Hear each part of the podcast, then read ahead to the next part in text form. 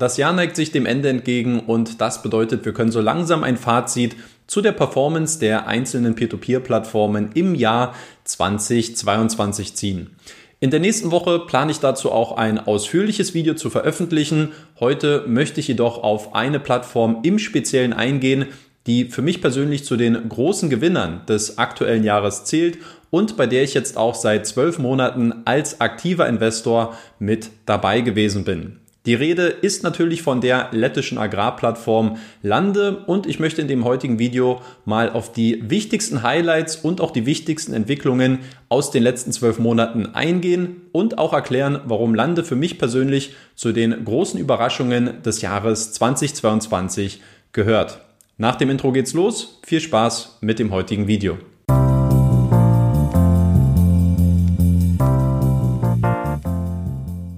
Bevor wir auf die einzelnen Entwicklungen bei Lande zu sprechen kommen, schauen wir uns zunächst mal mein persönliches Portfolio an und wie sich dieses in den letzten zwölf Monaten entwickelt hat. Insgesamt konnte ich im ersten Jahr eine Rendite von 10,66 Prozent erzielen, was für mich aufgrund der starken Besicherung der Kredite ein absolut solider Wert ist. Wie man im Vergleich zu Estate Guru gerade schön beobachten kann, ist bei der Rendite aber nicht nur die Verzinsung entscheidend, sondern vor allem auch der regelmäßige Cashflow durch die Rückzahlungen und insofern scheint die bisherige Zahlungsmoral der Landekreditnehmer absolut intakt zu sein. Das verdeutlicht auch ein Blick auf die Statistiken bei Lande. Wenn wir hier die zurückgezahlten Kredite herausrechnen und uns nur das aktuelle Portfolio ansehen, dann befinden sich derzeit 23 Prozent der Kredite im Zahlungsrückstand und wenn man nur die Kredite mit mehr als 30 Tagen Verspätung berücksichtigt, dann sind es nur noch circa 9 Prozent. Anfang des Jahres hatte der Landesceo Nikita Gonzas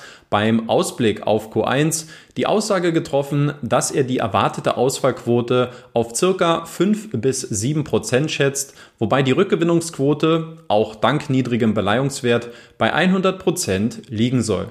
So we are expecting a default rate around 5 to 7% based on our experience in lending and a success rate of 100% because this is how it went for the last 10 years. Uh, we were able to uh, recover full principal uh, in all of the cases and uh, this is how we wish to continue uh, performing. Insofern scheint es auch wenig verwunderlich, dass man auf meine Nachfrage hin, wie man die eigene Performance des Kreditportfolios im Jahr 2022 bewerten würde, mit einem A- geantwortet hat. Ein aus meiner Sicht ebenfalls sehr schöner Aspekt ist die vergleichsweise hohe Liquidität denn von meinen insgesamt 83 Krediten sind 40 Prozent bereits innerhalb des ersten Jahres komplett zurückgezahlt worden und das verdeutlicht durchaus, dass die Kreditlaufzeiten bei Agrarkrediten nicht unbedingt sehr langfristig sein müssen und insofern auch sehr gut in ein aktuell sehr hochinflationäres Umfeld passen, wo man sich nicht zu lange an Kreditlaufzeiten binden möchte. Dass im Notfall aber auch der Rückgewinnungsprozess bei Lande funktioniert konnte in diesem Jahr ebenfalls nachgewiesen werden. Der 14.500 Euro umfassende Kredit Ozoli, bei dem ich auch selbst mit 100 Euro dabei gewesen bin, ging Ende Mai aufgrund wiederholter Zahlungsschwierigkeiten in den Inkasso-Prozess. Der Kredit war durch eine erstrangige Hypothek mit einem Beleihungssatz von 48 Prozent abgesichert. Die Chancen standen also gut, dass man bei einer Zwangsversteigerung ohne Kapitalverlust davonkommen würde.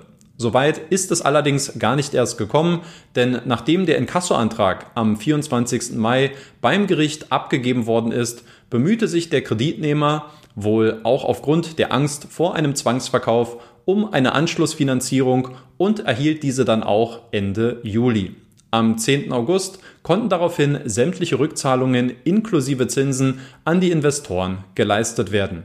Dann kommen wir als nächstes auf ein großes weltpolitisches Thema zu sprechen, nämlich den Krieg in der Ukraine.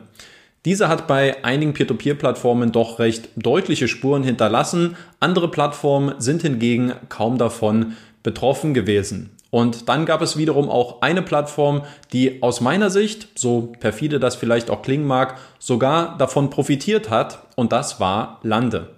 Der Grund dafür sind die starken Einschränkungen beim Handel mit Getreideerzeugnissen gewesen, die in der Folge zu einer Preisexplosion am Terminmarkt geführt haben, sodass die auf Lande mit Rohstoffen hinterlegten Sicherheiten zusätzlich im Wert gestiegen sind.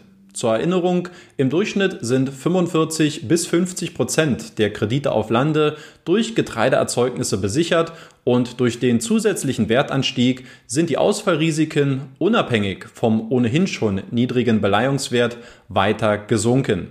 Die bereits dargestellte Performance des Kreditportfolios sollte daher nochmal unterstreichen, wie wenig Lande im Kreditgeschäft durch den Ukraine-Krieg beeinflusst worden ist.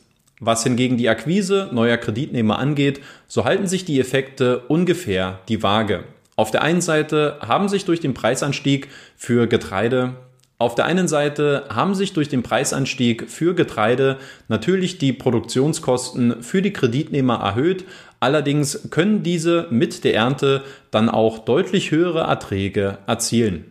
Damit die Plattform in Zukunft weiter wachsen kann, wird es langfristig notwendig sein, auch die geografische Expansion außerhalb des lettischen Agrarsektors anzupeilen. Im Frühjahr hat die Plattform bereits den ersten Kredit aus Litauen angeboten und im Verlauf des Jahres ist auch bekannt geworden, dass man sich für einen Markteintritt in Rumänien vorbereite.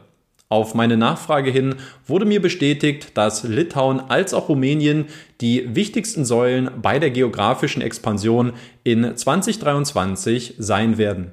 Ein Weg, um die internationale Expansion weiter und auch schneller voranzutreiben, besteht im Erhalt der europäischen Crowdfunding Service Provider Lizenz, wodurch Crowdfunding-Plattformen einheitliche Standards und Regeln in allen europäischen Ländern vorfinden werden. Im Februar teilte Lande diesbezüglich mit, dass man von der lettischen Finanzaufsichtsbehörde eine Art Genehmigungsschreiben bezüglich der ECSP-Lizenz erhalten habe, wodurch man bis auf weiteres seine Geschäftstätigkeiten während des Lizenzierungsverfahrens fortführen kann. Aktuell geht die Plattform davon aus, dass man bis Ende 2022 die endgültigen Dokumente an die Regulierungsbehörde übermitteln werde, die für die Erteilung der Lizenz erforderlich sind. Mit dem Erhalt der Lizenz sollte also im Verlauf des nächsten Jahres gerechnet werden. Schauen wir als nächstes auf die finanzielle Situation der Plattform. In diesem Jahr hat Lande mit Latban und dem Bad Ideas Fund zwei Risikokapitalgeber für sich gewonnen, die das Unternehmen mit einer Wachstumsspritze in Höhe von 550.000 Euro versorgt haben. Zudem hat man auch eine öffentliche Crowdfunding-Kampagne via Seedblink gestartet. Hier haben sich Privatanleger mit ca. 225.000 Euro zum aktuellen Zeitpunkt beteiligt. Den nicht auditierten Geschäftsbericht den man für 2021 veröffentlicht hat, konnte einen Gewinn in Höhe von 42.000 Euro ausweisen. Die Ergebnisse für 2022 werden voraussichtlich im April oder Mai des nächsten Jahres veröffentlicht werden. Dann gab es in diesem Jahr noch eine Reihe von Entwicklungen und Neuigkeiten, auf die ich jetzt nicht mehr groß eingehen werde. Dazu gehören unter anderem die Updates und Erweiterungen beim Auto Invest, das Rebranding von Landsecured zu Lande oder aber auch der jüngste Gesellschafterwechsel, bei dem CEO Nikita Gonzas sich die Anteile von seinem Gründungs- und Geschäftspartner Edgar Stalums gesichert hat. Eine Neuigkeit, die man nochmal einzeln hervorheben kann, betrifft das sehr gute Abschneiden von Lande beim alljährlichen Community Voting zu den beliebtesten Peer-to-Peer-Plattformen, welches immer im Frühjahr stattfindet. Lande, damals noch Land Secured, hat hier mit einem Punkteschnitt von 3,59 bei 46 Bewertungen einen starken vierten Platz von insgesamt 20 Peer-to-Peer-Plattformen belegt. Zum Abschluss wollte ich von Lande auch noch wissen, welche Ziele man sich im Hinblick auf 2023 gesetzt hat. Die Antwort, man möchte das finanzierte Kreditvolumen aus dem Vorjahr verdreifachen monatlich 15% mehr neue Investoren anlocken und die Expansion in Rumänien als auch in Litauen vorantreiben. Bis jetzt muss ich sagen, fällt mein Fazit zu Lande extrem positiv aus und ich denke, man sollte diese Entwicklung auch aufgrund der schwierigen Marktumstände, die wir in diesem Jahr gehabt haben, Ukraine-Krieg, Rekordinflation, Rezession, durchaus wertschätzen und nicht als selbstverständlich erachten. Die Performance des Kreditportfolios liegt in einem grünen Bereich. Die Rendite stimmt und auch die Entwicklungen sind aus meiner Sicht relativ schlüssig und auch nachvollziehbar gewesen. Und ich denke, das sollte man immer auch im Hinterkopf behalten, dass es sich hierbei eben immer noch um eine verhältnismäßig kleine Peer-to-Peer-Plattform handelt, die erst am Anfang ihres Weges steht und wo der Weg und wo die Perspektive aus meiner Sicht noch sehr, sehr weit gehen kann. Insofern bin ich persönlich sehr zufrieden mit der diesjährigen Entwicklung bei Lande und es gibt mir auch ein gutes Gefühl, meine aktuell fünftgrößte Position in meinem Portfolio im nächsten Jahr weiter auszubauen. Sofern ihr ebenfalls Anleger bei Lande seid, teilt in den Kommentaren gerne mal eure bisherigen Erfahrungen mit der Plattform und falls ihr noch nicht investiert seid, schreibt gerne mal rein, was euch bis jetzt noch davon abhält. Ich würde mich zum Abschluss auch noch sehr über eine Bewertung dieses Videos freuen. Lasst mich also gerne wissen, ob euch dieses Video gefallen hat oder nicht. Vielen lieben Dank fürs Zuschauen. Ich hoffe, wir sehen uns in der nächsten Woche nochmal wieder. Bis dahin, lasst es euch gut gehen und haut rein. Ciao.